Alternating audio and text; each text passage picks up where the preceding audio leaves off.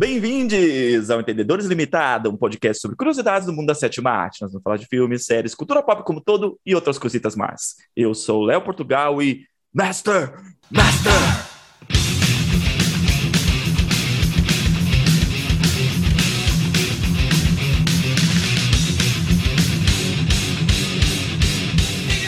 Eu ia cantar a história sem fim, mas eu fiquei com medo de desafinar. Eu sou o Arthur Sermon e eu tô correndo aquela estrada, eu tô subindo aquela colina, eu tô subindo aquele prédio.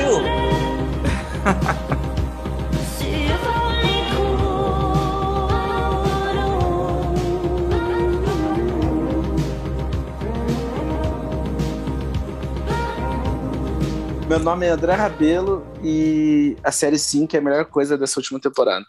Ah, ela, ela é maravilhosa. Ela é maravilhosa. Cara, ela é maravilhosa. Na verdade, o que eu ia falar na introdução era. Eu já escutava Kate Bush antes de Stranger Things. Mas, né, então o Arthur já falou, então fiz outra coisa. Cara, Kate Blush. Ó, ó, duas histórias, quero contar duas histórias. Uma vez eu tava Ah. no carro com um amigo meu e daí a gente começou a tocar Wuthering Heights na rádio e, tipo, eu comecei a cantar a voz alta, assim, a música inteira, assim, sabe? Tipo, que eu sei decor quase Wuthering Heights. E tem um trailer que eu já amava de um filme do, do, do Armstrong, do ciclista do Armstrong, que, cara, usava Running, running Up... Ah, a música da Kate Bush, é Running Up Running Up That Hill, né? Alguma coisa assim, né? Running Up Hill, Uhum. alguma coisa assim. E, cara, o trailer é espetacular. Eu já usava a música de uma forma muito foda. Eu era muito viciado nesse trailer. E daí agora foi tipo assim, Na versão Ai. dela ou na versão do placebo? na versão dela. E mais, digo mais. Porra, foda-se, né? Sem regras nesse podcast. Cara, a sequência. É o melhor episódio da temporada. Calma, Sim, não, mas segura. vamos, vamos, vamos sem, sem, Segura. sem regras do caralho. Calma lá, André. Vamos, vamos, Segura. vamos segurar. Segura. Sem regras. Sobre Kate Blush, cara, eu, assim, Stranger Things traz, traz sempre um elemento de terror e pra mim Kate Blush foi um elemento de terror. Sério, eu tinha medo da Kate Blush quando era moleque. Eu achava bizarro. Maravilhosa. Eu, eu, assim, mas assim, eu, eu tinha uma música dela. Wuthering Heights. It's me, Captain Mahone. So cool. My name is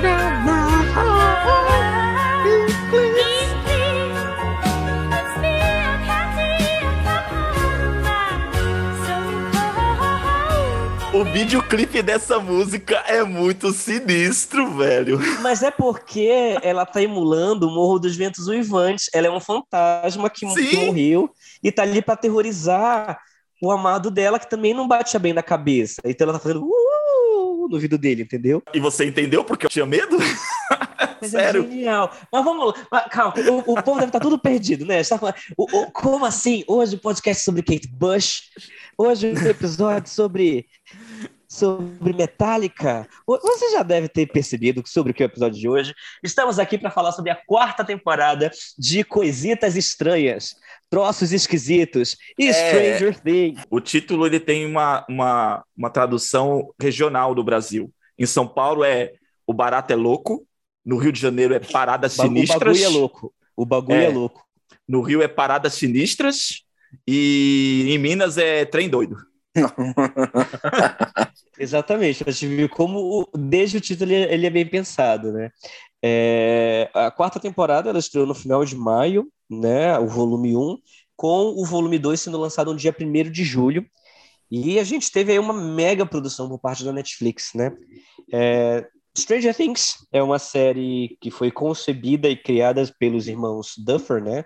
The Duffer Brothers, como eles são conhecidos e que estreou na Netflix em 2016, né? E é, desde então, eu acho que ela tem sido o carro-chefe da Netflix, praticamente, né? Sim, e nós estamos na quarta temporada, uma quarta temporada que foi muito adiada por causa de questão de orçamento, por causa da- do Covid acima de tudo, né? Tanto que vou falar sobre isso, né? Mas a, é, o- a, a pandemia afetou diretamente como a quarta temporada foi escrita né?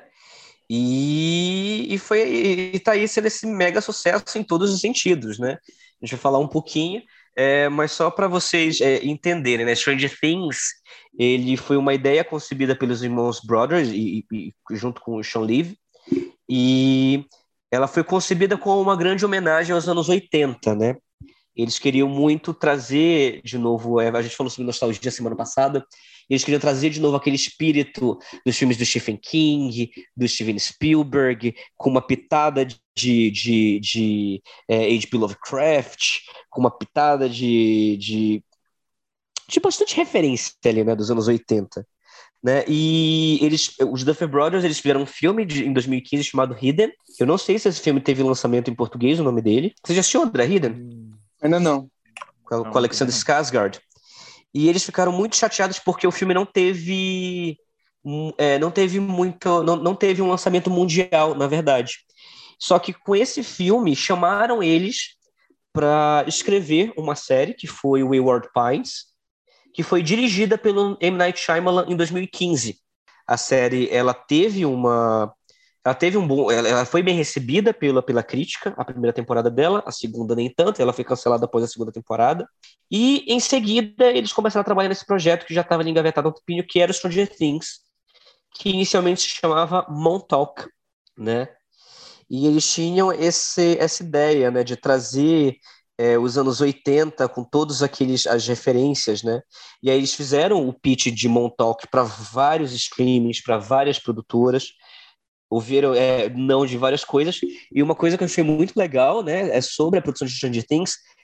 É, para quem não sabe, né, uma referência muito grande que eles trouxeram é o filme Os Suspeitos, Prisoners, do Denis Villeneuve. E- e- eles se inspiraram muito em Prisoners para trazer esse conceito de uma criança que desaparece, trazendo a- um pai à beira da loucura. Eles trouxeram muito Scott Joyce em relação ao desaparecimento do Will na primeira temporada, mas trazendo essa aura dos anos 80 e trazendo essas referências, né, de H.P. Lovecraft, de Steven Spielberg, de, de, de Stephen King, de um pouco de ET, de Encontro de Terceiro Grau, trazendo referências de Poltergeist, de Eraser.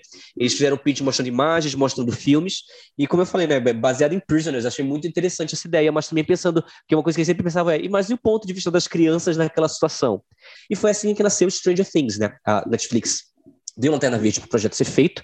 A série estreou em 2016, como a gente falou, né? A primeira temporada foi aclamadíssima, é até agora a temporada mais bem avaliada, em seguida, por seguida da segunda, né?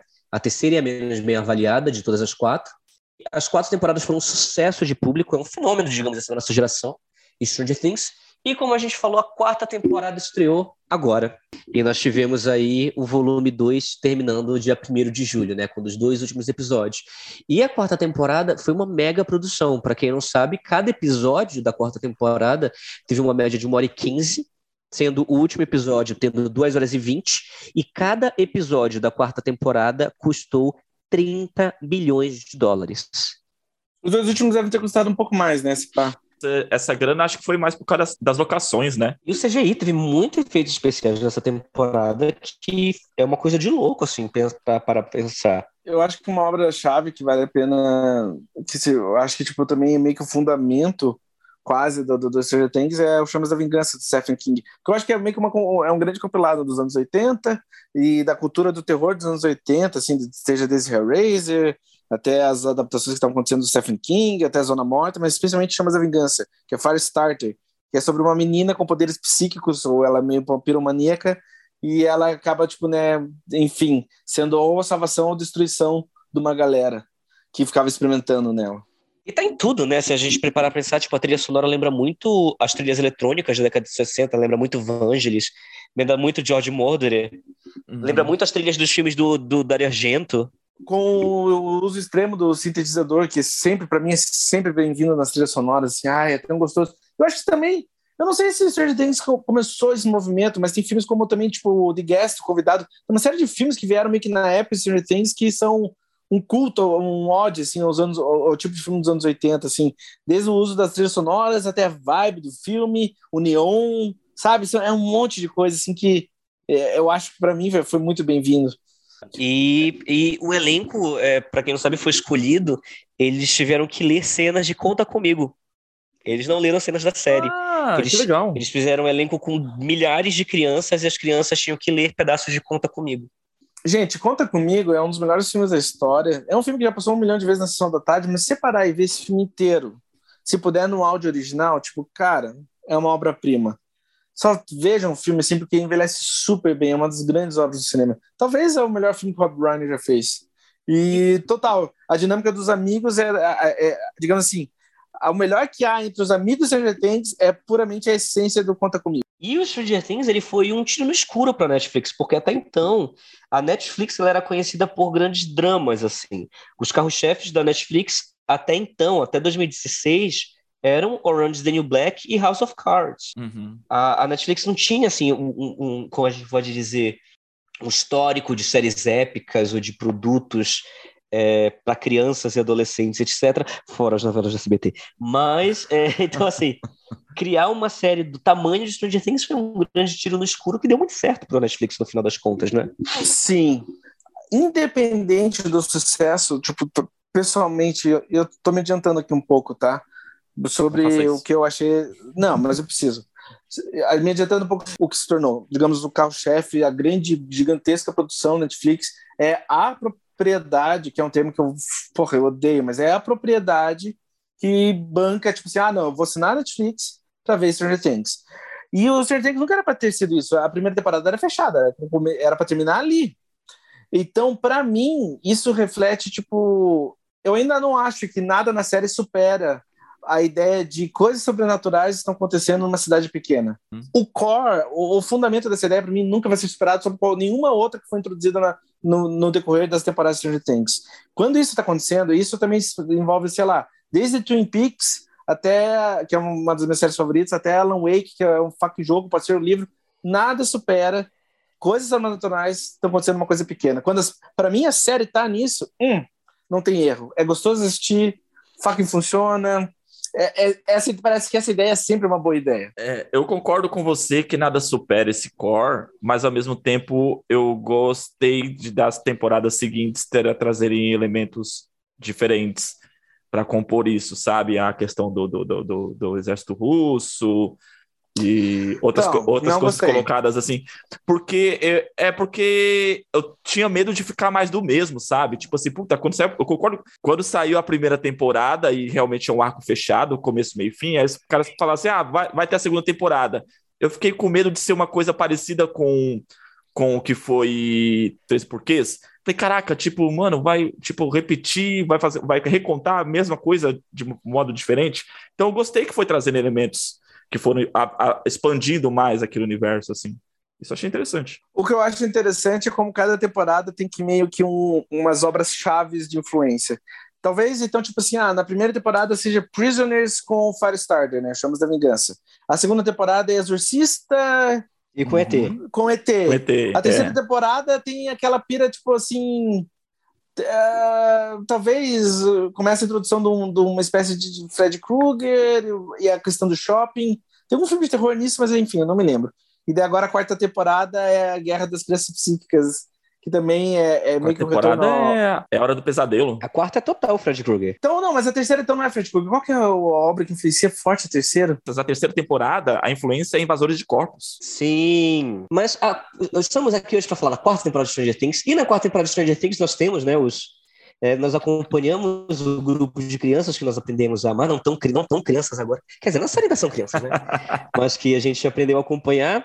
A família do Will está é, na Califórnia, né, junto com a Eleven, após a suposta morte do, do Sheriff Hopper. A gente tem. E o Mike está indo visitar eles, né? A gente tem as crianças que ficaram em Hawkins. É, e, e- e agora tem que lidar com um vilão que está atormentando a cabeça de alguns adolescentes é, que não batem muito bem na cabeça, que não estão legais, que que estão tendo problemas na sua vida. E nós temos é, um, um, um segmento que acontece na, na Rússia, que é, é spoiler. Se você está ouvindo esse podcast, porque você já viu a série, você quer saber o que a gente achou. Então, o Hopper não morreu, e ele está lá na Rússia, ele sobreviveu, e a Joyce e o Murray vão para lá. Então a gente tem esses três núcleos, são três ou são três, três núcleos, São né? três. E em algum momento se tornam quatro, né? No, no volume 2 se tornam quatro. Mas a gente tem esses três núcleos divididos que vão desenrolando para tentar é, impedir uma nova ameaça que é o Vecna, né? que É, é o, o- o grande vilão dessa temporada que esconde um mistério aí, né? Em relação. E aí a quarta temporada vem isso. Como eu falei, é uma série. É, é- é- foi uma temporada épica. Em termos de escala, é surreal que a Netflix Uhum. investiu aqui. Pra mim, é, é no nível, sei lá, é nível última temporada de Game of Thrones. E a gente nem tá na última temporada do, do, do, do, Do, eu tô falando em termos de escala, não de qualidade. Sim. Mas é, em, em termos de, em termos de escala é nesse tamanho e. Pô, mas se for e- falar de qualidade, é até melhor que a última temporada do Game of Thrones, pô. Não, eu acho muito melhor que, que a última temporada de Game of Thrones, mas em escala tá, tá ali, tá ali no topo junto, né? Em termos de tamanho e efeitos e, e com quanto se gastou com coisas práticas, etc, né? E, e maquiagem e, e- enfim, é gigantesco o que eles fizeram nessa quarta temporada. E eu tenho que dizer assim, primeiramente assim, eu gostei muito da quarta temporada, eu gostei, eu, quer dizer, gost- eu gostei bastante da quarta temporada. Eu gosto muito de Stranger Things. Pra mim, assim, em termos de de blockbusters seriado que exista, pra mim hoje em dia é a melhor coisa que existe. Uhum. Quando se trata em blockbuster em série, Stranger Things pra mim é a melhor coisa que tem hoje, é a melhor op- opção que se tem pra assistir. É, em relação à morte do, do, do, do Hopper, eles entregam no final da terceira temporada, né? Que ele tá vivo, né? Tem um, um teaserzinho no, no, Sim, no, tem, tem ali no último uma, uma episódio. cena pós-créditos. Isso, e mostra ele no trailer, no primeiro trailer da quarta temporada. O que, particularmente, eu não sei se, sabe, poderia ter escondido. Poderia ter escondido, essa é uma puta surpresa a gente nessa quarta temporada, no primeiro ou no segundo episódio, ou que acho que foi no segundo episódio que, ela, que a, a Joyce recebe a, a, a caixa da Rússia. Cara, tipo, mostrar aos poucos que ele tá vivo e depois revelar ele, sabe? Acho que teria sido um plot, um plot muito mais interessante do que entregar o, que o cara tá vivo desde do, do, do- dois, dois anos atrás. E... Sim, mas aí acho que já é, é aquela coisa, né? A, a regra máxima da TV, né? Se a pessoa não apareceu morrendo, explodindo na sua frente, ela tá viva. É, se, não tem corpo, não tem crime, né? Exatamente. Não, mas isso funciona para qualquer seriado de TV, né? A gente viu no último capítulo da terceira temporada os soldados russos lá explodindo e se desintegrando com aquela explosão da terceira temporada, mas a gente não viu o Hopper morrendo. Então, tipo, para mim, é- pra mim essa regra sempre, sempre vai estar ali. né? Se você não viu a pessoa morrendo, se desintegrando, se desfazendo, pegando fogo, caindo no chão, morrendo das suas últimas palavras, a pessoa não morreu. Isso é verdade. É, eu também gostei muito, cara, eu gostei muito dessa, dessa quarta temporada. Ah, para mim, se for elencar, é temporada 1, temporada 4, temporada 2, temporada 3. Eu colocaria nesse, nesse tópico, assim, das, entre as. É, escalonando, né? E. É, a minha menos favorita é a segunda, mas eu, é, para mim eu só, só inverteria a segunda com a terceira nesse top aí. Eu acho que é a melhor temporada desde a primeira. É. A, a segunda eu gosto porque eles ainda são crianças. Eu gosto daí das, das fases criança, o elenco. Porque, assim, convenhamos, cara, que cast maravilhoso, sabe? Stranger Things fez, meu. Pô, assim, um a- foi extremamente assertivo, você é louco. A, dire- a diretora de cast merecia todos os prêmios do mundo, porque ela, ela fez a série, assim. É, E aí chega a ser bonito de ver falar como é que eles encontraram a ideia por trás do tipo de elenco que eles estavam querendo formar. Tipo, nossa, mas, é, se tem algum, se tem aqueles casos onde, tipo assim, é, é um argumento para diretora de cast é, vencerem prêmios, é a diretora de cast de Stranger Things. Não teria série sem aquele elenco. Mas assim, ó, eu não gostei da terceira, da última temporada, tá? Eu não gostei. Bu... Não, eu tô brincando, assim, ó, eu, eu, eu, eu, na verdade, falando sério, eu, achei a quarta temporada muito, muito boa. Só que eu acho que, pra mim, o Stranger Things é um fenômeno esquisito, que pra mim a experiência de, de assistir Stranger Things é 10 mil vezes mais gostosa do que depois que eu assisto, assim, sabe? Não é um tipo de série que eu tenho vontade de revisitar, e quanto mais eu penso no, tipo assim, tem coisas que eu gosto muito, mas tem coisas que eu não gosto mesmo, e, e, e, e pensar em revisitar, na verdade, me dá muita preguiça, não dá vontade de ver de novo, assim. Eu tenho vontade de ver a primeira temporada de novo. Eu acho que essa última temporada é longa demais. Nossa, eu acho que. E, e tem. Digamos assim que essa, essa última temporada se divide em três, é, em três núcleos: que é o pessoal em Hawkins, o pessoal no Novo México, é uma viagem, e o pessoal na Rússia. Cara, o pessoal na Rússia e o pessoal no Novo México é chato pra caralho. Pra mim, assim, especialmente na Rússia. Assim. E de três núcleos ainda se divide em quatro no volume 2, né? Porque é um núcleo indo pro, pro mundo invertido, um núcleo na casa do Victor Creel, um núcleo Uhum. na Rússia e um núcleo na Califórnia. Então, de três núcleos ainda, vira, ainda se divide se É. despedaça em quatro, né? E eu não acho que eles fizeram isso com, com maestria, assim. Eu não acho que, tipo, não acho que foi um bom exemplo de. de, de, de- Mas você sabe que isso foi uma necessidade do Covid, né? Sim, sim. É. Tudo bem, mas assim, eu não. pra- De qualquer maneira, para mim não funcionou. É Porque que- também é teve outras que- obras que foram feitas durante o Covid que funcionam, e para mim, e com suas devidas adaptações, sabe? Mas assim, para Uhum. mim, Rússia. A tipo amor de é mãe. Não, tô chata. brincando. amor de mãe? Qual que é amor de mãe? Com a Regina Casé, tô zoando a novela da Globo. tô- Esquece. É. uh! Então, é. Assim, eu achei diferente o que eles fizeram, porque assim, as outras temporadas também são divididas em núcleos, certo? Só que, por exemplo, a gente, Certo. pega o, a gente pega o núcleo da primeira temporada, a divisão dos núcleos, é, todos eles giram em torno da questão do sumiço do Will e a- o mistério da Eleven, certo? Então, os três núcleos estão em cima dessa- dessa- desse, desse mesmo tema. Nessa última temporada, esse espaçamento entre os núcleos era tipo. Você tinha a situação é, mais urgente em Roxpin com, com o Vecna, e a galera no, do, do outro lado da Califórnia não tinha conexão com o, o, o que estava acontecendo em Roxpin. E a galera da Rússia também não tinha conexão. Era pa- parecia ser três filmes diferentes, assim, sabe? Foi tudo, tudo juntar no final, mas até a chegar e concluir no final, a gente passou a temporada inteira vendo essas três coisas e realmente o que estava acontecendo em Roxpin era o mais interessante. Até o tipo de humor usado na Rússia, pra mim, tipo, nossa, não pegava, assim. E por mais que eu Ah, adoro David. Mas a, a cena do karatê, é, do karatê no avião foi sensacional. As- tá, a- um momento, a gag do karatê funciona, tá? Mas toda a questão do, do- do- da trambicagem, do cara trambiqueiro, a- a- Uhum. toda, enfim, todo o segmento da Rússia, pra mim, nossa, não era. Toda vez que ia pra Rússia, eu falava assim, ah, que saco, não. E também- Ah! Tipo, não, deixa eu ver o que vai acontecer, pelo amor de Deus. E daí- entendeu? Por mais que eu adore o David Harbour, e eu adoro também o, o ator que fazia o Game, Game of Thrones, que faz o, o, o sargento lá, sei lá. Sim, o, Ca- o, o- o soldado, né, russo. Pra mim, Yuri. a série perdia momentum, assim, sabe? Quando cortava pra isso. Então, as- é só isso, sabe? Eu acho que. Não quer dizer que eu não gostei da série. Porra, adorei, eu vi. Como todo mundo, no mesmo final de semana que saiu, eu assisti. Só que eu acho que podia ser melhor ainda, assim, sabe? É uma pena. E também, sinceramente, falando disso, tipo assim, eu não acho que fazer a Eleven revisitar o passado, eu não tinha interesse no backstory dela, por mais que foi uma apresentação muito forte do vilão, mas colocar a Eleven de novo no papel de experimento com o Papa, até o retorno do Matthew Modini como Papa, tipo assim, ai, Então, isso, isso é uma coisa que eu não engulo muito bem, assim. O, o- o meu problema com a série, assim, é- eu concordo com o André. Pra mim, assim, a partir do momento que as histórias convergiram, a série funcionou muito. Só que é aquela coisa, são 13 horas de temporada. São 13 horas de temporada. E a gente não tem, e a gente não tem fechamento pra tudo, que fique claro isso. A gente não tem fechamento pra tudo que acontece.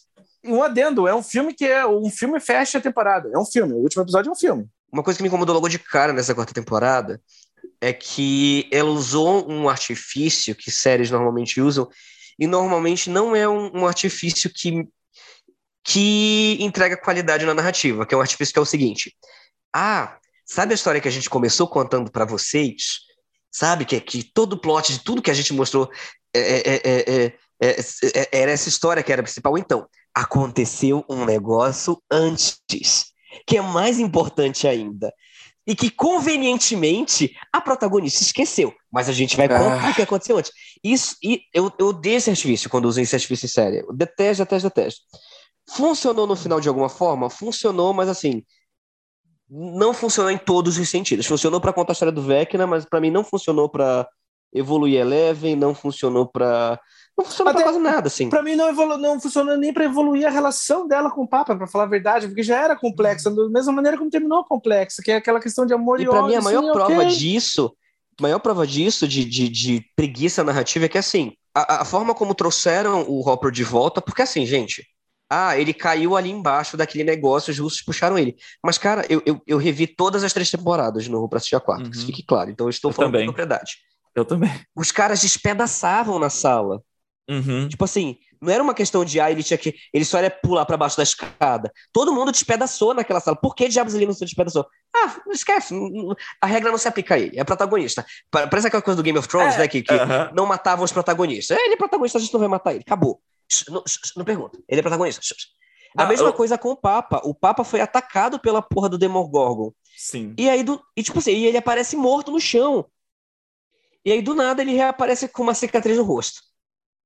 É, é, o, E aí, tipo o- assim, Até pra usar como argumentação aqui, e isso fortalece ainda mais o quarto episódio, porque o quarto episódio é muito focado, focado na, tra- na trajetória da Max. E sobre o que ela tá passando e naquele core, naquela história. E consequência E daí direta cara, da terceira temporada. sim. consequência O direta- da terceira temporada. É continuação Exato. do que aconteceu Então, ali. Não Fazer foge. uma história lá do fundo que ninguém lembrava. Não, é continuação direta do que aconteceu na terceira.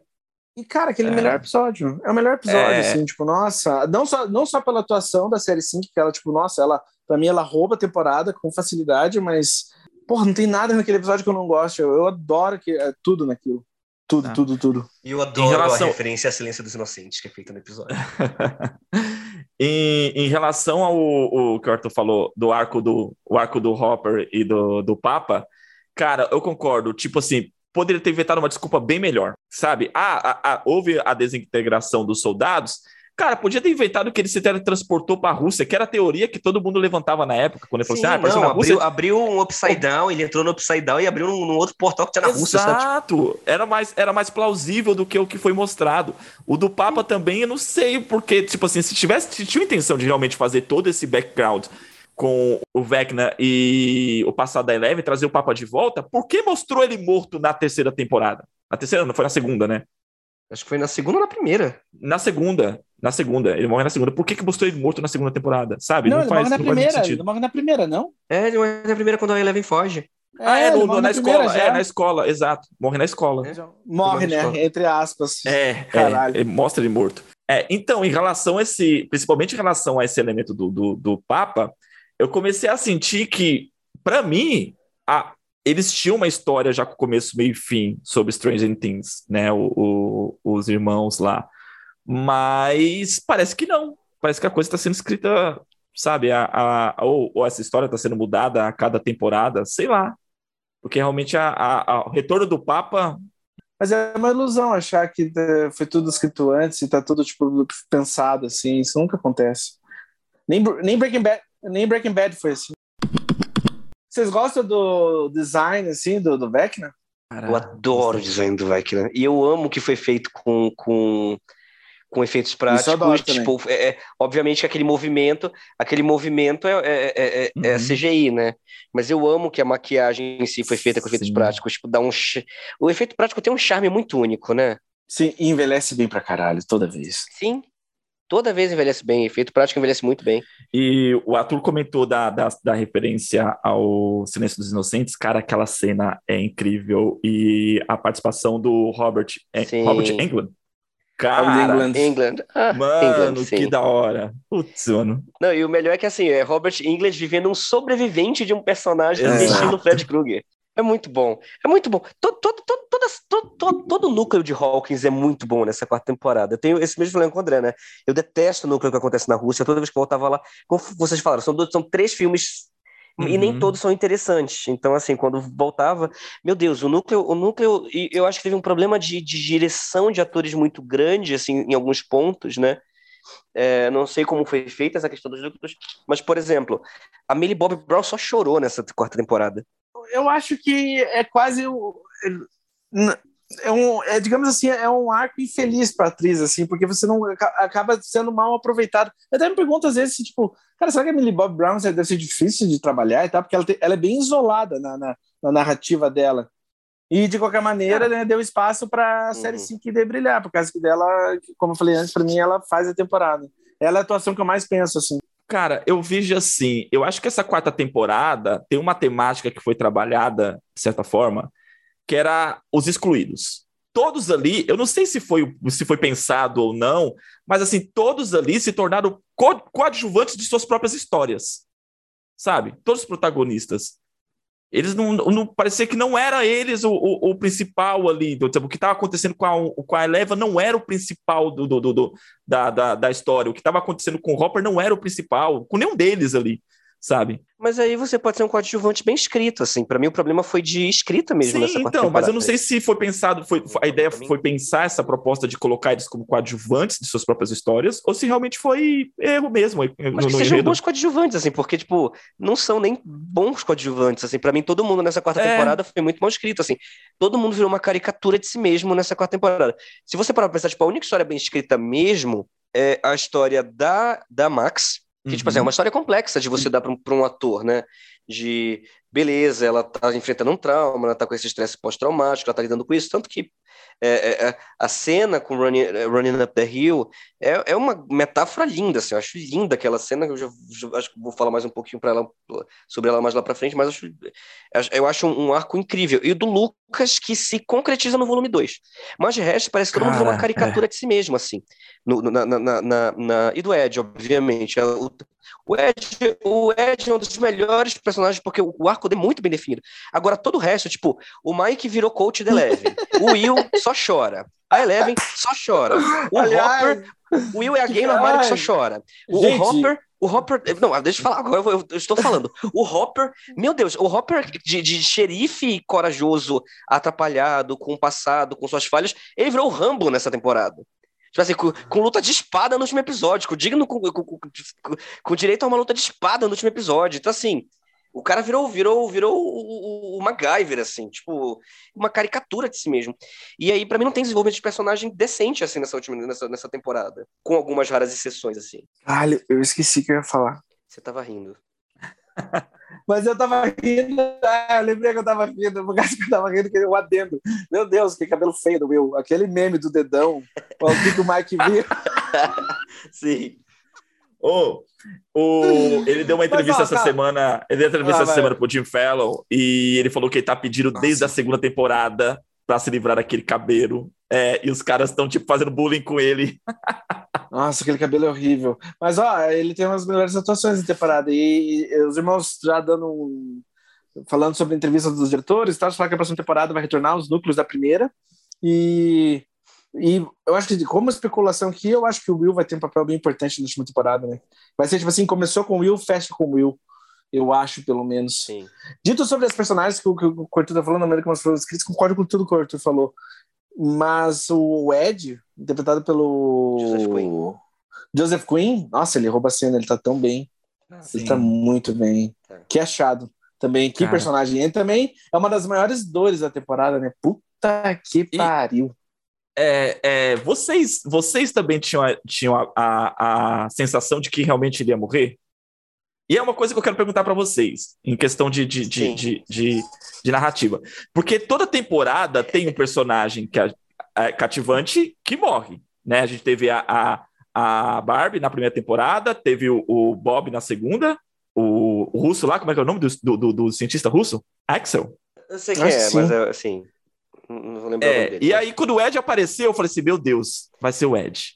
Sabe? Aí eu pergunto para vocês: isso é tipo uma gag da, da série e eles fazem isso? Ou é preguiça mesmo? Tipo assim, é, é tipo, vamos repetir o plot, vamos repetir o plot cada temporada e se torna é realmente assim falta de, de criatividade. O que, que vocês eu acham? Não encaro nem, eu não encaro nem dessa maneira. Eu acho que é só uma necessidade da, do que a história pede, para ser honesto. Porque eu acho que, querendo ou não, eles até comentaram, eu achei bem desagradável da, do, de parte do elenco falar que, tipo assim, ah, mais gente, mais gente tinha que morrer, mais gente que tinha que morrer. Tipo assim, cara, Pra, primeiro começo de conversa, quando alguém morre na série, perde emprego, né? Isso já também não é tão legal. E se você for, tipo, colega de trabalho, não é uma coisa assim, sabe? Tipo assim, que eu, eu não. Não é muito massa, assim, sabe? É difícil para um ator que perde de, um, um projeto tão grande, não é como se ele fosse ter, tipo, uhul, trabalha pelo resto da vida. Então, não. E, e enfim, até os, os diretores pronunciaram que que Stranger Things não é Guerra dos Tronos, não é Westeros, então tipo não é não vai ficar matando todo tipo de personagem. Dito isso, mas assim, eu acho que Stranger Things tem que ter seu peso. Então, querendo ou não, alguém tem que morrer, entendeu? Porque se não morresse ninguém, mas falta, acho que perde mas um pouco... faltou culhão pra matar Max? Cara, não Ai. sei, só sei que eu só sei que eu gritei pra caralho naquela cena. Puta que pariu, mano, eu gritava, eu chorava. Cara, foi muito foda. Eu acho que matar a Max seria perder um dos melhores atores da série, e daí isso você não vai fazer. Porque, querendo ou não. Mas ela vai passar mano, quinta temporada melhor... no hospital, vai passar, parece um morto-vivo. Né? Ou, ou o Vecna vai ressurgir nela, né? Ou ah, alguma assim, coisa. Tá, tá certo que se pensar em matéria de, de indústria, realmente matar um personagem, coitado do ator. Ainda mais quando o ator entrega um trabalho excelente. Mas eu não me apego a personagens assim, não, gente. Eu acho que quando o personagem cumpre a função dele na narrativa, na história, morrer é, faz parte, sabe? É consequência, é igual o Homem de Ferro. Tipo, a jornada tem um fim. Tá, mas entende? usando o que você falou, então, então é exatamente por isso que o Ed morre. Porque o Ed cumpre a função dele, ele tem o arco dele, ele faz o sacrifício e, com- enfim, ele se torna um herói. Fecha o arco, ele morre. Sim. É a Sim, mesma mas, coisa do. mas aí no o- caso a Max não tem como também não concluir o arco dela? Ainda não, pelo visto, ela é o grande amor do Lucas, caralho, velho. E outra, é, nossa, o, o ator que faz o Lucas também tá excelente, Tá. né? Nossa, ele tá tão bem. É, é Caleb, como é que é? Caleb. Caleb McLaughlin. É, Caleb McLaughlin. McLaughlin. É. Caleb McLaughlin. Não, mas Ele tá todo incrível. mundo deu show nesse, nesse último volume. O menino que faz o Dustin, que também, tipo, o O Gate, o Gate. Gaten Matarazzo, né? Um atraso. Ele também mandou Uhum. muito, assim, tipo, todo mundo teve sua chance de brilhar, assim, em termos de atuação, né? Foi do tipo, não, vamos lá, vamos lutar por esse SAG de elenco, vamos lá. É, né? Porque... mas foi, mas foi, vamos lutar por esse SAG de elenco, né? Tipo, né? Se, é, acho que eles pensaram, né? Se, se, se, se- como é que chama? O Round 6 ganhou, a gente também consegue, vamos lá. E assim, é, uma coisa que eu acho muito legal assim, é como eles fazem essa, essa homenagem aos anos 80 em, em vários sentidos. Assim. Para mim, uma das coisas que sempre a- a- aquece meu coração é, vendo Stranger Things, a gente, fala, a gente falou das diferenças de filmes, etc. Mas é como eles trazem atores dos anos 80 de, pra série, né? Tipo, pra mim, ter a, a Uhum. Winona Ryder como protagonista, como uma das protagonistas da série, sempre aquece meu coração de uma forma assim. Porque assim, eu sempre fui muito fã da Winona Ryder. E sempre foi meio foda, assim, assim, para um fã, você lidar com seu ídolo, você vê a carreira do seu ídolo sendo exterminada, assim, numa década, como aconteceu com ela depois daquele processo do, dela, dela roubar uma loja e etc, e o que Hollywood fez com ela Uhum. depois daquilo, é, foi bem difícil de assistir, assim, eu sempre amei o Winona Ryder. E, e, e ver ela brilhar num grande comeback, assim, talvez ela seja, ela seja a atriz mais conhecida da geração dela né, entre essa nova geração. Tipo assim, se, se eu entrar na minha escola É se, verdade. se eu entrar na minha escola, falar com os meus alunos, tipo, o Winona Ryder, acho, tipo, vai todo mundo, todo mundo vai ter assistido Stranger Things, mas sei lá, ninguém vai ter, sei lá, ninguém vai saber quem é, sei lá, Dina Davis, por exemplo. Eu não vou ter uma Uhum. referência aqui que, que meus alunos tenham fácil, assim, de quem é Dina Davis ou de quem é, sei lá, tipo assim, é horrível falar isso, mas é uma das minhas atrizes Meg favoritas. Ryan. Meg Ryan, Susan Sarandon, sabe? Tipo, essas atrizes muito Uhum. grandes da década de, de, de, de, de- de 80 e, e co- e 90, né? Até meados da década de 90. Então, assim, é muito legal ver que a Winona conseguiu essa, esse, esse, esse ressurgimento, assim. E aí a gente tem o Matt Modine, a gente tem a participação Uhum. do, do... Como é o nome dele que fez o Senhor dos Anéis também? Não, que fez a segunda temporada. É, O Sinastin. o Sam. Sinastin. O Sean Astin, que né, O na segunda temporada. Na segunda Ah, é temporada, verdade, é, né? Aham, sim, que era. Que, eu lembro dele só do Goonies, gente. Eu lembro. Então, ele fez os. Goonies, exato. Senhor dos Anéis. E fez os Goonies. Então, assim, é muito, muito bom, assim, ver essa galera voltando. assim. Ver o Robert England mostrando que ele é um puta ator, né? Tipo, em uma pequena participação mostrando o ator que ele é. Ah, é, é, é muito, é muito satisfatório pra mim. É, é gostoso de ver como eles não só, tipo assim, eles referenciam os anos 80, mas eles respeitam os anos 80 e as coisas que surgiram na, na década, assim. Não é só um Sim. reverenciamento, assim, eles respeitam e, e fazem E jus, como, assim. e como a, a trilha sonora tá muito presente, né? A gente falou de Kate Bush, mas assim, a gente teve Should I Stay or Should I Go na primeira temporada, a gente teve Never Ending Story, Uhum. A gente teve um monte de, de música, assim, icônica. Metallica, Teve Metallica, a gente teve muita coisa icônica, É, assim, no, no, no, no- no- Stranger Things que é, é. É, é, é, é- é gostoso de ver, né? É aquela nostalgia boa, né? Pra quem não assistiu o nosso Uhum. episódio sobre nostalgia, procure. Mas é. É, falando da Rona Ryder, ela era meu crush nos anos oit- no, no início dos anos 90, cara. Tipo, eu assistia, eu assistia Beetlejuice por causa dela, assistia Concha de Retalhos por causa dela. Falei, Caraca, Mas, tipo, de era- quem, ela, de quem ela não era crush, assim, nessa, nessa época, né? Aham. total. É, voltando à quarta temporada, vamos lá. É, Sage Sink. Ah, Falando na Sage Sink, Max. assim, né? É, a Max. Pra mim, pra mim é, é o melhor, melhor, assim, arco definido na temporada junto com o do Ed. Eu acho, assim, brilhante o que... E, assim, eu acho que a gente tem aí uma grande revelação em mãos, né? Pra quem não sabe, ela tá sendo muito cotada para uma nova série blockbuster da Netflix, que é baseada numa sequência de livros, não sei exatamente qual é o nome, mas, assim, ela tá sendo cotadíssima pra protagonizar essa série, né? E ela, ela, ela, é ela, meu, ela realmente é, é maravilhosa. É uma grande atriz. Pra quem não assistiu, assista Rua do Medo, 1977? 74? É, Como é que é? A- A, 76. segunda parte? Parte 2? 76. 76? Acho que é 76. É, Rua do Medo 76. Ela tá brilhante também no filme. Sim. E ela, Ela melhora manda muito muito, bem. Rua do Medo. Ela melhora muito Rua do Medo em comparação ao elenco da- da- do primeiro Sim. filme pro segundo filme, né? Ela é uma protagonista que segura sim. muito. Eu acho que vale mencionar também que ela é um, um, um dos protagonistas do filme do Aronofsky, né? Junto com o Brandon Fraser. Sim. Ela é uma das protagonistas do The Whale. Sim. Então, acho que, tipo assim, a- a- o futuro da trajetória dessa atriz vai, vai saber o que espera ela. Só coisas- coisas fodas. Mas eu fiquei impressionado, eu não esperava que a Max fosse ter um, um papel tão forte assim última- nessa última temporada. E foi muito louco E como ela cresceu minha vida. público, assim, porque eu lembro que quando a Max Exato. surgiu, a galera não gostava muito dela, né? Porque Mas era uma nossa, mina ela- nova entrando no grupo, a única mina que tinha direito de estar no grupo era Eleven, aí do nada a Max entra e. E aí nessa quarta temporada, tipo, campanha não matem a Max, né, no Twitter. Aham. Cara, pra mim, assim, ela chega, ela chega no ponto, ela vai crescendo, crescendo, chega no ponto de roubar o protagonismo Sim. da Eleven. Sim, não, Sim. é- essa temporada, sem dúvida, foi dela, assim. E, e- Tá, fala, André. E, e- e vamos se arriscar aqui, tipo assim, digamos que ó, a Eleven passou uma partezinha, deu vida ali para Max.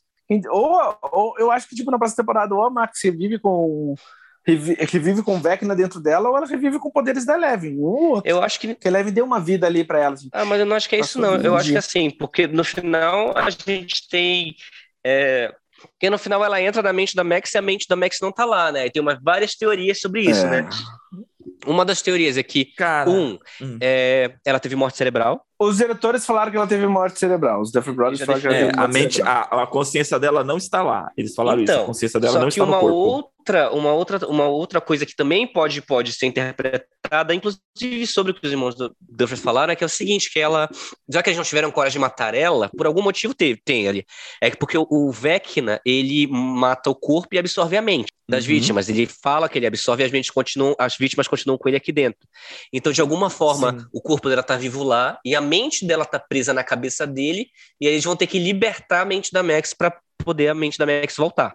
Tipo, libertar Uhum. a mente da, da, da Max dentro da cabeça do Vecna, já que ainda temos o corpo dela. Ah, então, então aí, no caso, a Eleven vai ter que entrar dentro da mente do, do Vecna. Vecna, para poder trazê-la de volta, já que todas as vítimas estão lá de dentro, volta. mas todo mundo não tem mais corpo. A Max ainda tem um corpo, né? Ou, ou ela domina o corpo do Vecna. Ou o Vecna domina o corpo de alguém e a Eleven tem que entrar no corpo dessa pessoa, tipo o Will. Ah, Uma verdade. teoria que muita gente não. Assim, que eu, eu tava vendo, né, teoria sobre a quinta temporada, que muita gente não lembra. É que na primeira temporada, muita gente acha que o Will foi. é, quando o Will é capturado, ele foi capturado pelo Demogorgon. Mas o Demogorgon, ele era. Ele era uma coisa meio animalesca, assim, ele não tinha um plano. E, e ele não, e ele não Uhum. tinha poder telecinético. E quando ele foi capturado, e eu revi isso na primeira temporada, né? A porta do, do, do chalé que ele se esconde é aberta com telecinese. Tipo, ele tranca Hum. a porta e a chave, a chave faz assim de volta, como se alguém controlasse com telecinese. E quando a gente vê o Will na primeira temporada, quando ele é resgatado pelo Hopper na primeira temporada, ele tá, tipo, preso num lugar, tipo as vítimas do Vecna, tipo, numa árvore, assim, mas com, tipo, um tubo na boca, assim, tipo um dos tentáculos lá do, do, do mutante na boca Ah, sim, sim, como sim. se o Uhum. corpo dele estivesse sendo preparado para receber alguma coisa. Ele não foi morto como a Barbie, não foi morto. Então talvez o Will seja o corpo perfeito para o Vecna voltar. É verdade. Seja e, e, e, Ah, e- e muitas falas em relação ao Will são falas que, que o Vecna falou sobre si. Que ele fala, ah, eu era uma criança muito sensível. Aí a, a, a Joyce fala que o Will é, é uma sensitive kid, etc. Então talvez o Will seja o vaso perfeito para o Vecna voltar para o mundo real, né? Tipo, por isso que o Vecna, por isso que o Will na primeira temporada, na segunda temporada sempre foi uma chave muito importante, né? É, nossa, essa, essa teoria é interessante. Se for para essa linha, ia ser bacana. Eu só sei quando, tá- quando acabou o último episódio, eu só consegui abraçar meu travesseiro e ficar em posição fetal. Eu, tava... Eu, eu, eu também não fiquei bem. Eu tava, tá, fiquei ali em posição fetal, só que tudo running up there, bro. Running up there. Tá, tipo,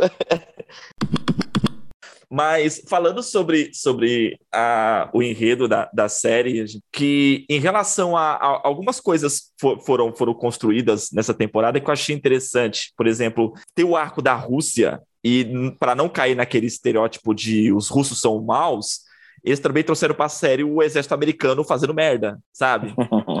Isso eu achei bacana, tipo assim, vamos, né? Não, não, não cair meio nessa, nessa ideia, né, de, de culpar os russos. E ao mesmo tempo, o arco da Rússia, por mais desinteressante e mal desenvolvido que foi, também foi bacana no sentido de, na terceira temporada, assim, ah, então os russos desistiram de tudo e beleza. Tipo, foi lá, tentaram invadir os Estados Unidos, deu merda e, tipo, se não tocassem, não falassem sobre os russos nessa quarta temporada, ia ficar uma coisa, tipo, uma solução muito fácil para a terceira. Tipo, ah, os russos desistiram e pronto, sabe?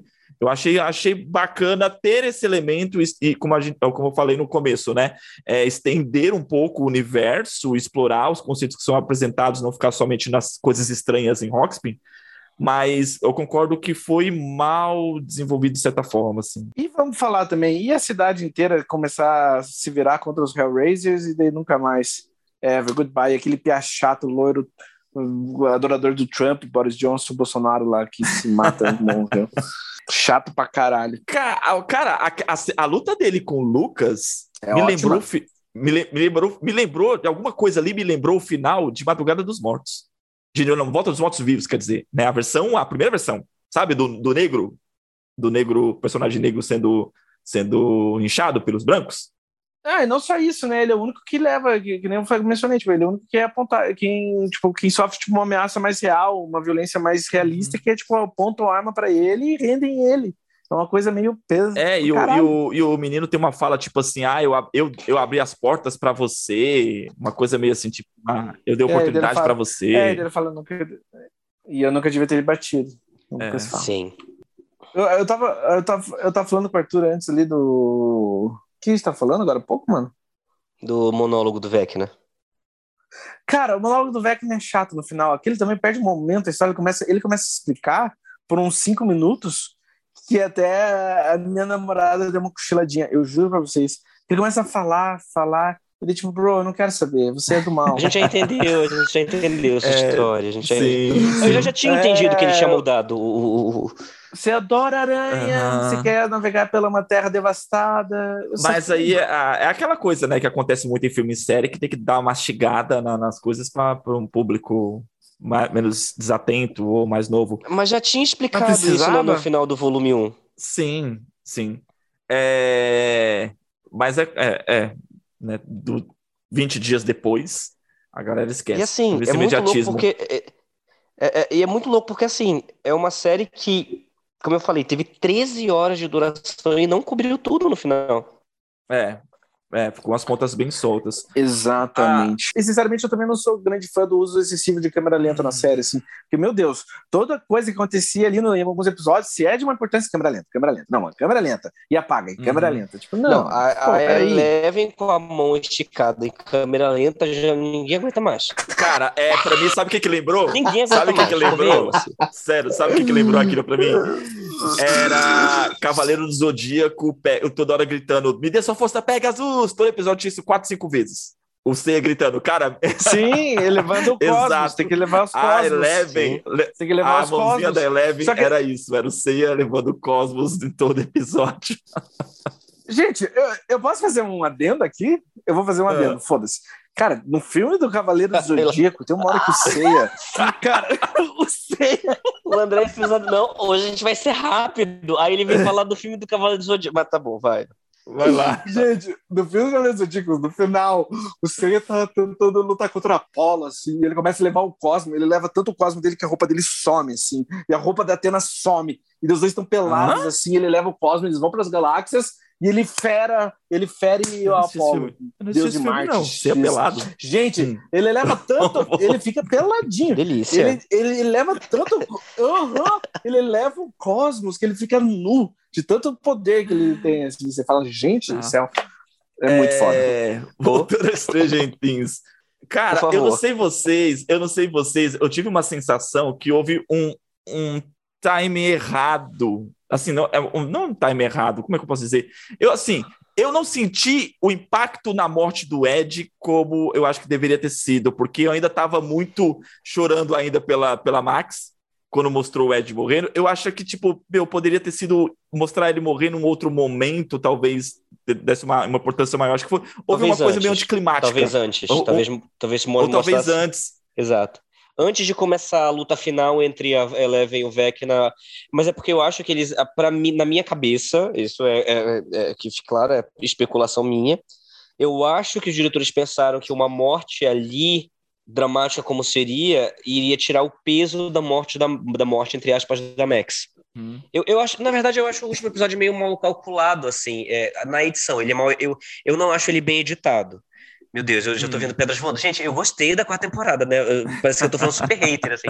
Eu gostei bastante, mas eu acho ele mal editado. Porque, por exemplo, a cena da casa com a Robin, o Steve e a, e a Nancy sendo pegos pelos tentáculos e começam a ser enforcados devia ser feito muito depois. Porque eles ficaram 45 minutos sendo enforcados. Então, então assim, os pedaços foram alguns pedaços foram muito mal posicionados ali. Então eu, algumas coisas perderam o impacto algumas coisas não fizeram sentido né por uhum. causa disso porque foi mal editado foi mal escolhido essa montagem na verdade essa, a montagem foi mal escolhida. Eu, eu, eu, eu, concordo assim muito com isso, porque o sentimento que eu tive, por exemplo, assim, o Hopper estava lá matando o demagogo que estava possuído pela, pelo devorador de mentes para facilitar a vida das crianças e nisso atingiria diretamente ao cipós, certo? Porque está tudo conectado com uhum. uma, uma consciência só.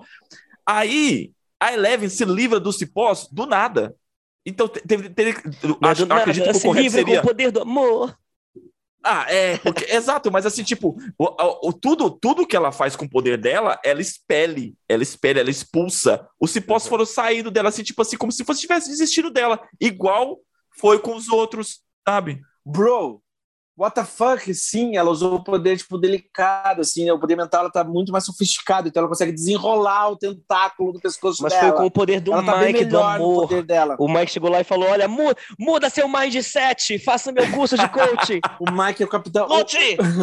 o Mike é capitão do time, caralho. Mas não. Ele é o líder da party, dele faz, não, não, não, não faz assim, Mas assim, vocês assim. concordam, concordam que se fosse o Hopper ter, ter feito aquilo e aí ela se livraria do cipó? Não daria mais uma, uma, um peso para pro ato do Hopper? Sim, mas é de novo, o episódio, como eu falei, para mim o episódio é mal editado, sabe? Então não tem muito o que ah, falar. Sim, sim. E se tem, e se tem uma, e se tem um, e se tem um recurso que enche o saco também na TV, né, o monstro de fumaça, né? Gente do céu, vamos parar com o monstro de fumaça de novo para que resgatar o monstro da fumaça no Stranger Things. O monstro de fumaça, gente, já ficou é, é, foi introduzido em Lost e ficou cansado já em Lost.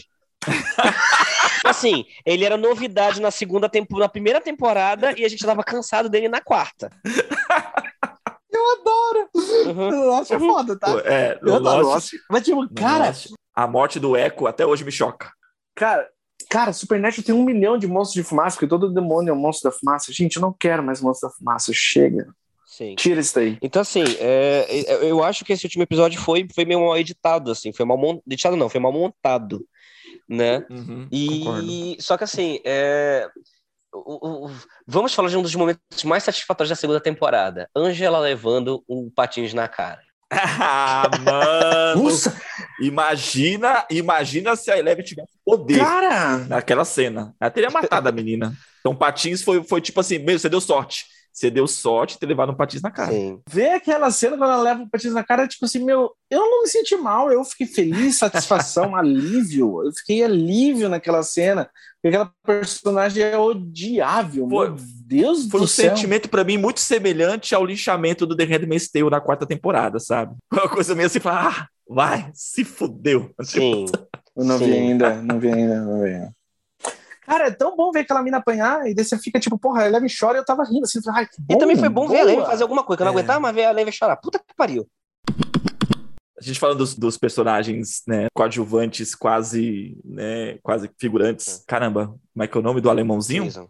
Ah? O Jason? Jason, né? O, o, Sim, líder. O trumpista. O, o, trumpista. É, o, o trumpista, o líder, o líder, é, o, o, líder, o líder Bolsonaro é, lá da é, né? é interessante que o arco dele, tipo assim, é quase que como se fosse um protagonista, né? Tipo, não, querer saber como é que a namorada morreu e vingar a morte da namorada, e ele ser aquele líder né, e mover a cidade e tal, e ter um discurso, mas, tipo, jogaram todo esse plot tipo um personagem... Detestável.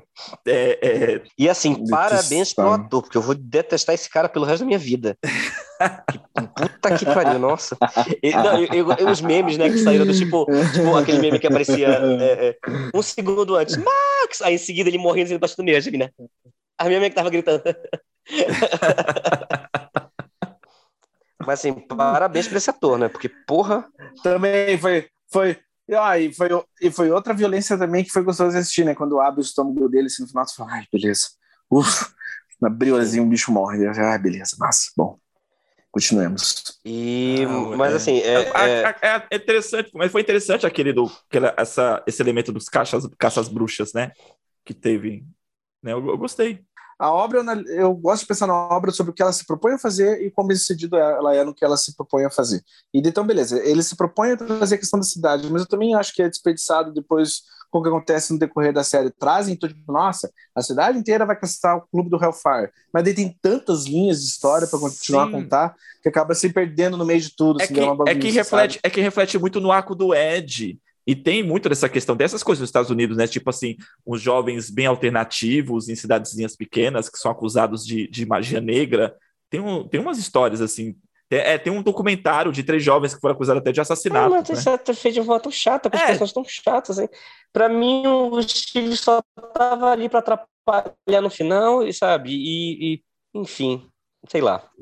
Mas dito, tô- falando essas coisas assim que eu não gostei da série, tipo, cara, ainda eu acho que, como a gente comentou no começo do podcast, ainda é, tipo, em questões de blockbuster na TV, né, que agora nós tem esse tamanho de série acontecendo já faz algum tempo, cara, lógico, você tem que ser uma das melhores. Eu acho que a série, tirando suas falhas, ainda é muito satisfatória de assistir. Eu acho que, querendo ou não, é, é muito viciante ficar vendo Stranger Things. Tem alguma coisa na série que realmente é especial. Porque, como eu falei no começo, para mim eu gosto muito mais de assistir Stranger Things do que depois de assistir Stranger Things. E assim, o quarto episódio, pra mim, é uma prova máxima do quanto os Duffer Brothers podem ser bons diretores. Porque toda a cena Uhum. da Max com o Runner Up the Na verdade, todo aquele episódio, né? As meninas indo pro, pro sanatório onde tá o Victor Creel, toda a sequência do Victor Creel pra culminar naquele clímax com a Max, Elson de Running, Running Up- Running Up the Hill, é muito bem dirigido aquele episódio. Então, tipo assim, prova o quanto eles são bons diretores, assim, o quanto eles a, a capacidade desses caras de, de serem. excelente- É um puta filme aquele episódio, né? E como é construído, assim, é muito bem feito. E assim, e, e- e a, a metáfora ali, né? Porque, tipo, a Max está passando por um transtorno pós-traumático, o Vecna acaba com pessoas com depressão, então, tipo, tem uma metáfora ali muito forte sobre depressão, né? A Max está passando por uma depressão, essa depressão vem ali para acabar com ela de vez, para trucidar ela, e, é, assim, os amigos ajudam ela, mas eles não são, ele, não, não são eles que decidem se ela vai morrer ou não. É ela que decide se ela vai lutar ou não no final. Tipo, os amigos abrem uma porta e ela decide se ela vai lutar ou não contra aquilo. E aí ela decide re- revi- reviver os momentos de, que, que, que, que importam para ela e decide lutar e correr pela colina. É, assim, é, é, é muito bonito, é muito bonito, é muito bonito. E eu gosto muito do sétimo episódio, que é o último episódio antes do, do hiato, né? Eu gosto da reviravolta do Vecna. É. Eu gosto muito daquela reviravolta, como explica. Eu acho o sétimo episódio um, um- outro ponto alto, assim. E eu gosto muito do último, eu gosto muito dos momentos do último episódio. Eu só acho que ele é muito inchado. Eu acho que ele tem muita barriga e eu acho ele mal montado. Mas os momentos em si, o, o Steve, a Robin e o- a Nancy indo pra cima do Vecna, nossa, eu gritei muito naquele. É muito bom. É muito bom. E já deixando claro aqui que só vai haver uma quinta temporada porque a Nancy não assistiu Guerra Infinita. Se ela tivesse assistido, ela teria aprendido com Thanos que se acerta na cabeça. Aí por isso que vai ter uma quinta temporada. O, grande mérito de, de Stranger Things, já meteu o pau, né? A pessoa vai achar que é mas acho que um dos grandes méritos de Stranger Things é esse. Eu acho que eles conseguem fazer a gente se envolver com os personagens de uma forma muito boa e eles conseguem fazer uma coisa comercial muito bem feita. É muito assistível Stranger Things, assim, tipo, a gente, a gente se empolga assistindo. A gente se empolga assistindo. E por mais que eu não goste do desenvolvimento dos, dos personagens da quarta temporada, porque para mim todos eles se tornaram muito unidimensionais, eles são definidos por uma característica só, eu já eu conheço a história deles e já tô apegado a eles, né? Uhum. Então é e os personagens novos a gente se apega muito fácil porque eles são mais bem trabalhados justamente para a gente se apegar, porque a gente não conhece. Então o Ed, até a pobre da Chris, né? Ou a pobre Nossa. daqui da Chris, coitado. É, é- é- a gente se apega a esses personagens muito fáceis, né? assim, de uma forma muito fácil. Então eu acho que esse é o grande mérito de Stranger Things. E, é- e como eu falei, a ação de Stranger Things é muito bem construída. Stranger Things é muito bem filmado. É engraçado, né? O que, não, eu acho que é curioso ver tipo, assim, o que tem de falta de personalidade na fotografia das séries da Disney Plus é o que tem de bom, assim, em Stranger Things. É o oposto, assim, porque eu acho que acaba sendo bem desinteressante algumas coisas sendo feitas pelo Disney Plus, assim, bem, bem sem sal, assim, sabe? Bem sem graça. E não é o caso de Stranger Things. Muito pelo É. contrário, tem várias escolhas e decisões ali, desde a fotografia até na série, que ajudam a contar a história. E tem shots que ficam na sua cabeça, né? Uhum. Nisso que o André, no André citou agora, pensando na questão de estúdio, realmente Netflix, as séries originais Netflix, ela tem uma questão realmente na fotografia muito marcante. Eu, eu, eu tô reassistindo, porque agora tá disponível no Disney Plus, mas tem que sempre lembrar que é uma produção Netflix, a série do Demolidor e do Justiceiro. Cara, a fotografia dessas duas séries é brilhante, velho. É, é outro nível. Tipo assim, é um conteúdo que a Disney Plus hoje tem de extrema qualidade que não é produção da Disney, sabe? Não tem, não é produção nem da, nem da própria Marvel Studios, né? Mas é louco, Uhum. porque também falando de blockbusters agora na TV, tá um bom momento fora também, porque, porra, The Boys tá muito forte também. É. The Ah, Boys tá ah, excelente. Outra série também que tem bastante assim, essa a, a parte técnica da Netflix muito bem é, estruturada é The Umbrella Academy. Fotografia e, e- e edição de, The Umbrella Academy é muito boa. É muito, muito boa. E trilha sonora também. O, a mixagem de som é excelente da série. É Ainda não vi Umbrella Academy. Eu também ainda não. Tendo dito essas coisas, sim, mas vamos ser honestos, né? Stranger, Stranger Things tem que acabar na quinta. Tem que acabar na quinta temporada. Tem que acabar. na Não. quinta. E, mas vai ser a última, né? Da- É o que o Arthur comentou em relação aos personagens. Eu acho assim um, ac- um acerto muito brilhante do roteiro, o quanto eles trabalham a relação dos personagens. É muito bacana, sabe? A, a, a relação em si, o que conecta cada um deles. assim, até do próprio Will e o, e o Jonathan. O Jonathan foi, cara, o Jonathan foi nerfado nessa última temporada. O Jonathan foi quase esquecível, sabe? Mas você tem um momento dele ali como irmão do Will. Aquela cena é muito boa entre os dois. Essa cena é muito boa. Mas Né? o ator do Will tá fantástico. Sim. E até a prova da, da relação do, do Mike com o Will, né? Do, do, do- o, o Lucas e a- o Lucas, que também foi meio deixado de lado a relação dele com a Max no início da temporada, é retomada agora no final. Cenas favoritas da quarta temporada. A Suzy, a, a cena, a cena de Salt Lake, Salt Lake City, a casa dos Mormons, com a Suzy. Acho aquela cena muito boa. Vamos lá, vamos falar do Ed tocando Puppet Master em cima do trailer? A gente não falou. Cara, é, é. Cara, essa. Tá, é, essa é uma das melhores cenas da temporada. Não, e também dele, né, cortando com a Max tentando fugir do Vecna. É muito bom. Eu, eu acho que eu nem preciso mencionar, né? Tipo, o uh, running, running Up That Hill. Da, da, a sequência da Kate Bush é ponto fortíssimo da temporada, que é o final da Max. Eu acho que. Outra, também derrubar o helicóptero também, é uma das melhores cenas da temporada, porque pô, aquela cena do caralho também. Uhum. A cena do Will, conver- a cena do Will conversando com o irmão é, do- é uma das melhores cenas da temporada.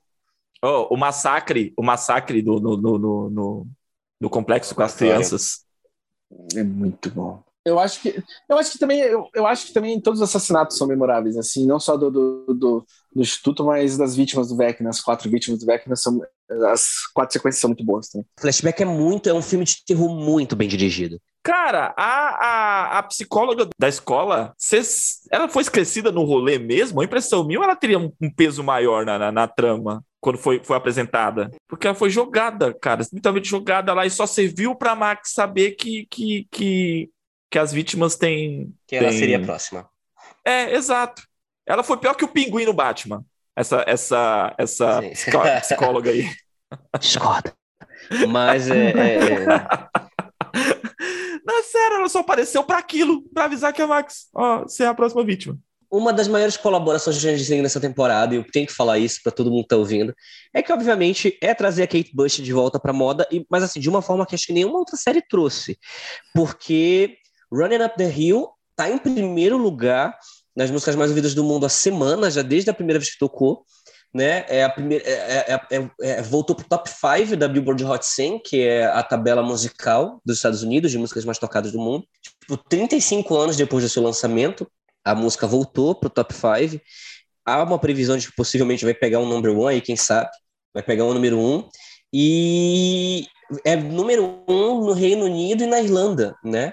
Em vários países da Europa, assim, tipo, é, é é literalmente, tipo assim, ela tá competindo com músicas que estão sendo lançadas agora. A Kate Bush está competindo com Harry Styles, está competindo com, com é, Drake, com uma galera que tá agora. Tipo, a Kate Bush tá ali de igual para igual. É e ela insano, tava né? faturando. É, e para quem não viu, ela, é com, desde que tocou pela primeira vez no volume 1 a música, ela tá faturando uma média de um milhão de reais, né? Não sei quantos dólares seria mais ou menos isso. Escute não só Running Up the Hill, escute, escute o álbum Hounds of Love, que é de longe um dos melhores álbuns pop já lançados na história. É uma obra-prima cada uma das músicas lançadas, né? É, Running Up the Hill, né? Já, já, eu fazendo meu parênteses agora, né? Ela fala, ela, ela basicamente está falando sobre como ela se via ali na indústria musical na década de 80, e por isso que ela fala sobre fazer um, um, um trato com Deus e etc. Porque ela, pra, pra, na cabeça dela, ela estava fazendo um trato com o diabo, ela estava indo dar uma pro diabo dela e, e fazer acordo com gravadoras e etc. E, uhum. e, e, correr essa colina e etc. Era o que ela estava tentando para lutar, para manter a arte dela. E o álbum é uma obra prima que mistura música pop com dança interpretativa, com, com literatura. Então, assim, é, é... ouça Hounds of Love. O nome do álbum é Hound, Hounds of Love, da Kate Bush. E ela é fantástica, ela é uma, ela é uma cantora excepcional. A música, a Run Up the, the Hill é um clássico, é uma música maravilhosa. Eu fico muito contente, assim, que Stranger Things introduziu a Kate Bush para uma nova geração. Se quiserem ver, tudo que você acabou de falar é maravilhoso, tá? Só a notícia, eu acho bem do caralho isso sobre o mundo, o mundo que está vivendo agora, que tipo assim, nossa, você pode pegar uma obra do passado e trazer, trazer uma nova relevância para uma nova geração com um novo significado. Isso eu acho isso bem bonito. Só que Sim. tem um lado cínico mesmo. Primeiro, o que vocês acham da reutilização da, da Running Up, Running Up That Hill, né? Running Up That Hill? Uhum. Isso? Running é. Up That Hill. O que vocês acham da utilização dela de novo no, no último episódio? O que vocês acham disso? Então, eu, eu, gostei, eu gostei muito no final, mas não sei se você percebeu, é um, fizeram um mix da música de abertura com a voz da Kate Bush. Sim. Uhum. É uma mixagem que foi feita com a música de abertura. Isso muito épico, mas já tava programado. Tipo assim, pra mim não foi uma coisa tipo, ai, funcionou no volume 1, vamos fazer no volume 2. É, é, ele, eles já tinham feito isso, tanto que quando lançaram o volume 1, a Kate Bush deu uma entrevista, ela é muito reclusa, ela vive numa fazenda, ela não dá entrevista, etc. Ela uhum. falou numa entrevista, né? Esperem até vocês verem o que vão fazer com a música no volume 2. Porque, tipo, a Kate Bush, ela tem muito controle sobre a obra dela, inclusive sobre como vão usar as músicas dela em filmes, em trailers, etc. Tanto uhum. que antes de Stranger Things, ela só tinha liberado Run Up the Hill. Run Up the Hill já tinha tocado, para quem não sabe, em Pose. É o tema de uma das protagonistas, né? Que se chama Angel, que é uma mulher trans, etc., que tá batalhando para virar modelo na década de 80 e, tipo, quando eu tocava aquela parte do Come on Angel, Come on Darling, etc., tipo assim, para quem viu Pose, Run Up, Run Up the Hill tem um significado muito forte também, assim, eu amo desde é, eu amo desde Pose. Então, assim, é, é, para você colocar a música de Kate Bush numa obra sua, você tem que ir com ela, você tem que mostrar o roteiro e você tem que ver onde a música vai se encaixar. E por que a música é importante. Então ela já sabia, sabe? Então eu, eu, eu gosto, assim, mas ao mesmo tempo eu vejo que a música tem uma sonoridade muito semelhante ao que está tendo hoje em dia por causa desse revival dos anos 80. Uhum. Sim, sabe? tudo, né? Então, por isso que faz sentido a música tá, tá, tá, tá, tá degladinha na rádio com tudo que está sendo lançado hoje em dia, porque a sonoridade está de volta. É, é inevitável, né? A série puxar isso, sabe? Assim, a série trazer as músicas que eram, né? O, o, a série se passa em 86, essa temporada se passa em 86 e, e a música da Kate Bush é de 85. E a, o Master of Puppets do Metallica é de 86. Então, tipo assim, eram as músicas da, que estavam ali na época, sendo, sendo, sendo apresentadas na época. Então, a série não tem como fugir disso. E é realmente assim, meu, é maravilhoso, como vocês falaram, cara, trazer para um, um, uma nova geração, sabe, a, um, a música e, de certa forma, fazer uma reparação à Kate Blush, que eu acho que ela, ela, ela tipo, na carreira dela, na época dos anos 80, assim, ela não teve o, o reconhecimento que ela merecia, sabe? Então acho que isso é muito bacana. Sim, viu até um meme, né? Que, que é o cara falando, tipo, vocês não gostam, mas seus filhos, suas crianças vão adorar muito. Tipo, Kate Bush, Kate Bush running up the hill. é, M 2022. O que, o que vocês acham que rola com Stranger Things? Série. É, Direção, série efeitos. Você acha que a série C que vai ser indicada entre as coadjuvantes? Sim, com certeza. Porra, não, na boa, não, na boa. Se a porra da Bárbara foi indicada, tipo, não, sabe, atriz tipo, convidada, atriz convidada. Tá, mas É. foda-se, se a série 5, eu acho que a série 5 vai ser indicada. Se ela não for, eu acho que ela merece aquela indicação. Eu acho que ela merece. Eu acho que ela merece. É porque, assim, eu tô acompanhando algum, alguns sites de, de aposta, né? De. de, de, de- Uhum. do, do M desse ano, né?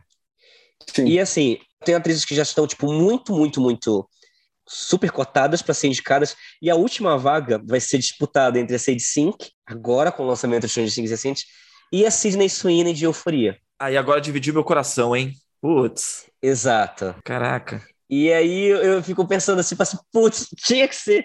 Ou, as duas vão ser indicadas e alguém muito, e alguém muito cotado vai ficar de fora. assim. Mas quais são as outras que estão sendo cotadas? Você sabe? A Christina Ricci, por Yellow Jackets. Hum. O pessoal já tá dando ela como uma certeza, sim.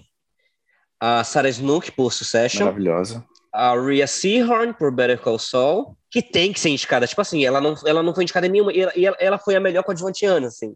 E ela tem que ser indicada. A Julia Garner, por Ozark. A J. Smith Cameron, por Succession também.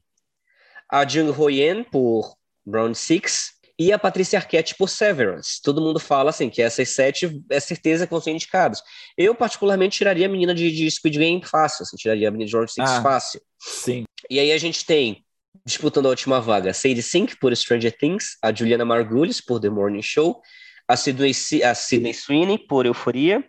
Então, basicamente, essas três estão disputando a, a Cara, última eu não vaga, né? indicaria assim nesse stream. Eu acho que ela tá muito bem na, na temporada.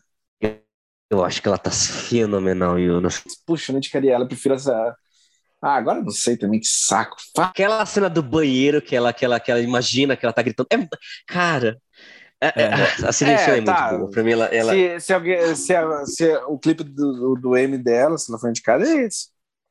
Cara, é. Sendo bem- Nossa, pra mim, É. pra mim é uma das melhores interpretações do ano, assim. Mas, é, vamos esperar pra ver. Quem- o que mais pode vir com, E com tem, M? e, e tem, e, e tem, e tem quem, quem, quem ainda acha que a Millie Bobby Brown vai ser indicada, né? Por- ah, também Ah. pelo Stranger Things. Mas não indicaria, hein? Te digo Não, isso. Eu nem indicaria não. também, mas a academia ama ela. Indicaram ela pela segunda temporada, não indicaram a Winona Ryder pela primeira, sabe? Mas assim, eu acho que a Sadie Sink vai ser indicada. Uhum. Se a Barbs foi indicada pelo, pelo, pelo, pelo, pelo, pelo que a galera ficou gritando, tipo, ah, Barbs, justiça por Barbs. Nossa. É óbvio que a Sadie Sink vai ser indicada. Mas assim, eu não queria que a, eu não quero ver a Rhea Seahorn sendo esnobada de novo por Better Call Saul. Tipo, vai ser um, muito errado. E a Julia Garner merece muito de novo por Ozark. E talvez a Julia Garner faça essa história, né? Sim. Porque a Julia Garner, ela ganhou o Emmy por todas as temporadas que ela esteve em Ozark.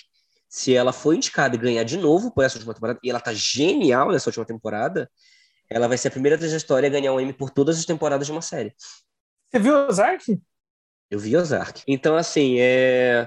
acho que vai ser indicada em série. Espero que a Sadie Sink seja indicada. Espero que o pessoal de Round Six já tenha esfriado e fique de fora, sabe?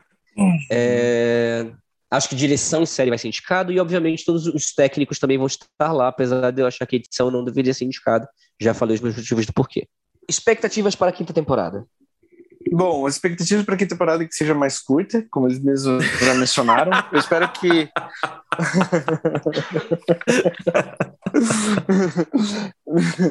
a minha expectativa para a quinta temporada é que também tenha vários finais, como eles mesmos já mencionaram. Assim, sabe, vai ser meio Senhor dos Anéis de, de ter vários finais. Isso não é necessariamente o problema. A questão de, tipo assim, cara, ser tão longo. É, para mim é tipo assim, é só em questão da qualidade da obra.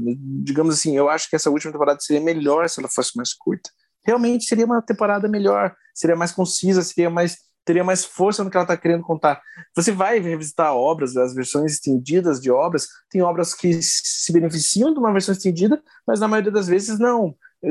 Tipo assim, o que tá, o que é para ser cortado tem que ser cortado, ajuda a ter mais força aquela história, a ter mais potência mesmo, assim.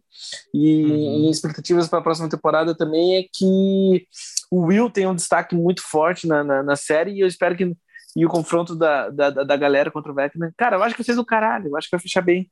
Eu não acho que vai fechar mal o Stranger Things. Eu acho só que vai ter uma. Eles têm que ir culhão pra matar as pessoas certas. Exato, talvez. É. Essa é uma boa ideia, na real. Que matem o Mike. que mateu o Mike. Nossa, ia ser sinistro. Cara, o Mike tava Ah. chato nessa parada. Cresceu sem carisma, né? Não sei se vocês tiveram essa, essa, essa impressão. Ele era tão carismático na primeira temporada, só que ele cresceu. Sim, cresceu, virou um aborrecente. Mas sabe o que é foda? Porra, ele tá excelente no It. Nossa, ele tá excelente Exato. no It. Ele tá. É um, um papel totalmente diferente, né? Ele é um adolescente, mas é um adulto, outro, outro nível. É, tá no outra, outra pegada ali. É, tá- É. é realmente excelente. Ah, então, a minha expectativa para quinta temporada, em relação a essa questão do tempo, a galera reclama. Mas assim, cara, tipo Stranger Things, todo mundo é acostumado a maratonar Stranger Things. Você assiste 4, 5 horas direto. Qual o problema da do, do episódio ter mais de uma hora, sabe? Tipo, você vai, se fosse dividido em, em dois episódios de 40 minutos, você ia assistir os dois episódios seguidos. A maioria do pessoal consome Stranger Things assim, virou quase um hábito cultural consumir Stranger Things assim. Então, essa questão do tempo, para mim, nunca foi, nu- nunca foi um, um problema. Mas eu concordo com o André que realmente, né, alguns aspectos ali, se fosse mais curto mesmo, teria sido uma série melhor. Tem barrigas, né?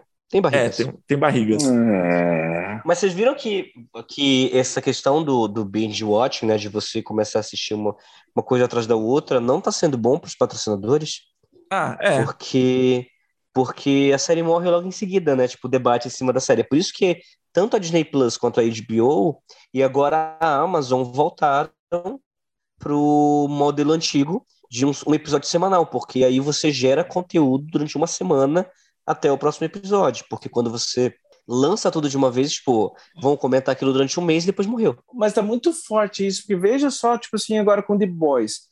The Boys voltou para, digamos assim, começou contendo todos os episódios, mas no, no decorrer das temporadas sempre foi é, separado sema- semanalmente, assim. O impacto que cada episódio gera e como ele é, tipo, digamos assim, como ele é remoído no decorrer da semana é outro tipo de coisa quando é uma série de natureza tipo binge watching, assim. Tem outra, tem outra vida. E eu, eu Então. acho que tem séries que as séries específicas podem acabar se beneficiando desse modelo, mas não são todas, nem fudendo. Mas, mas sabe que a grande maioria, tipo assim, tá, tá saindo de patrocinadores por causa disso, né? Então por isso que muitas estão voltando para esse modelo antigo. Não, é questão de business mesmo, né? Nem é questão criativa. Então, esse formato de lançar a temporada numa tacada só sempre foi uma coisa bem Netflix. As outras, os outros streamings, eles lançavam numa tacada só quando era, era temporadas que já tinham sido exibidas, de séries que já tinham sido exibidas na TV. Aí eles lançaram na plataforma numa tacada, né? Mas é, as séries como começou a ser produzidas, os conteúdos originais da Amazon, da, da, própria, da própria HBO e da, da, da Disney também, sempre foram semanais. As as outras plataformas nunca tiveram essa proposta, sabe, como, como principal de lançar assim para a galera maratonar. Então, isso foi, foi um aspecto muito, muito, muito da Netflix. E eu acho que ela realmente precisa rever isso, porque concordo com vocês, né? Acaba sendo um péssimo negócio, de certa forma. Mas também vai muito da proposta da série. Eu acho que tem, eu acho que tem série que não, não compensa maratonar. Por exemplo, a Arcane, eles, eles lançaram, a Netflix lançou três episódios por semana.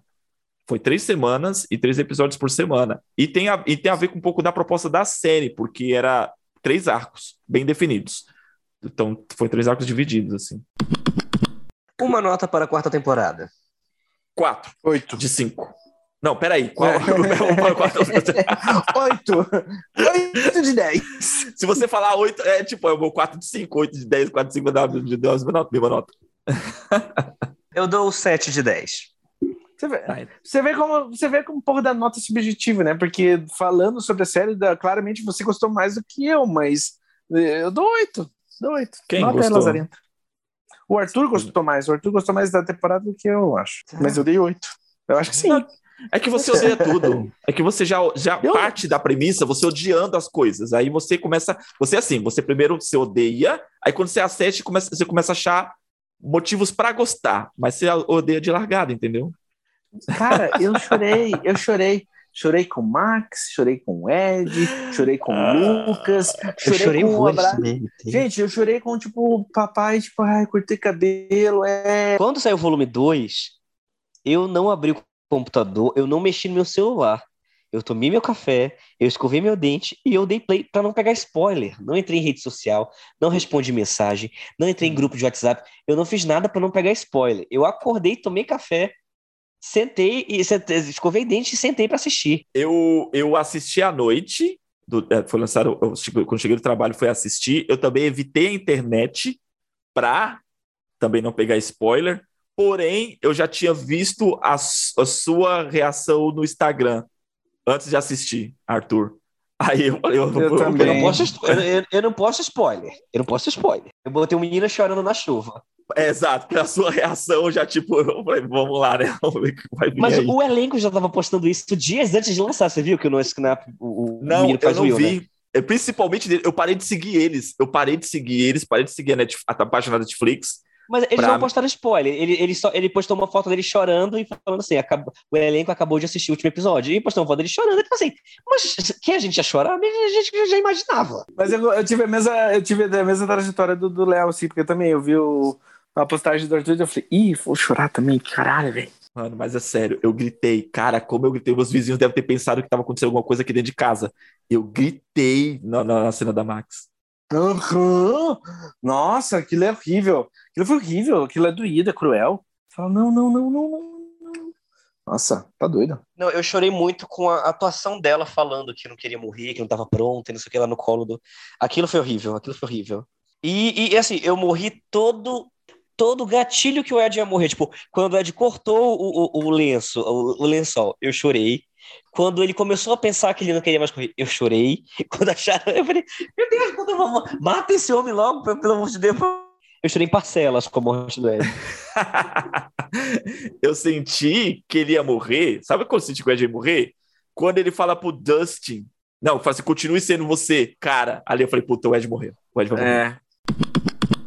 Um beijo no coração de vocês. Tem muita série foda pra assistir.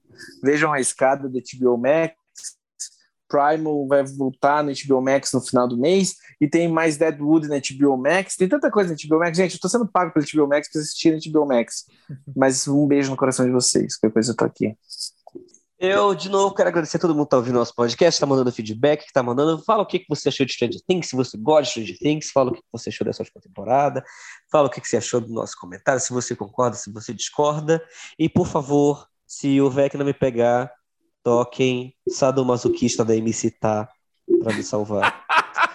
e... e é isso. Beijo, até o próximo podcast. Eu quero mandar um beijo para Thaís Vieira, uma ouvinte nossa que a gente conversou muito sobre Stranger Things, né, nesse último mês. Ela tinha intenção de participar desse episódio com a gente, né, mas felizmente a agenda não bateu. E comentem com a gente, conversem com a gente lá no Instagram, entendedores.ltda, né? Se quiser participar aqui também, vem trocar ideia com a gente aqui. A gente tá- todo mundo está convidado aqui. Vamos né, juntar aqui nessa, nessa conversa de bar e bater um papo sobre o que vocês quiserem. Semana que vem a gente vai fazer o episódio sobre o melhor filme do ano: Thor, Amor e Trovão. Mentira, mentira gente, mentira, né? Senão- Ninguém riu, ninguém riu no podcast. Nobody left. Ah, a gente finalmente vai fazer um podcast sobre o declínio da Marvel. Uhul! Cara, eu gostaria, porque tá realmente tá um negócio assim, tipo, mano, ladeira abaixo. Vamos poder fazer. Então, um forte abraço a todos. Fiquem na paz.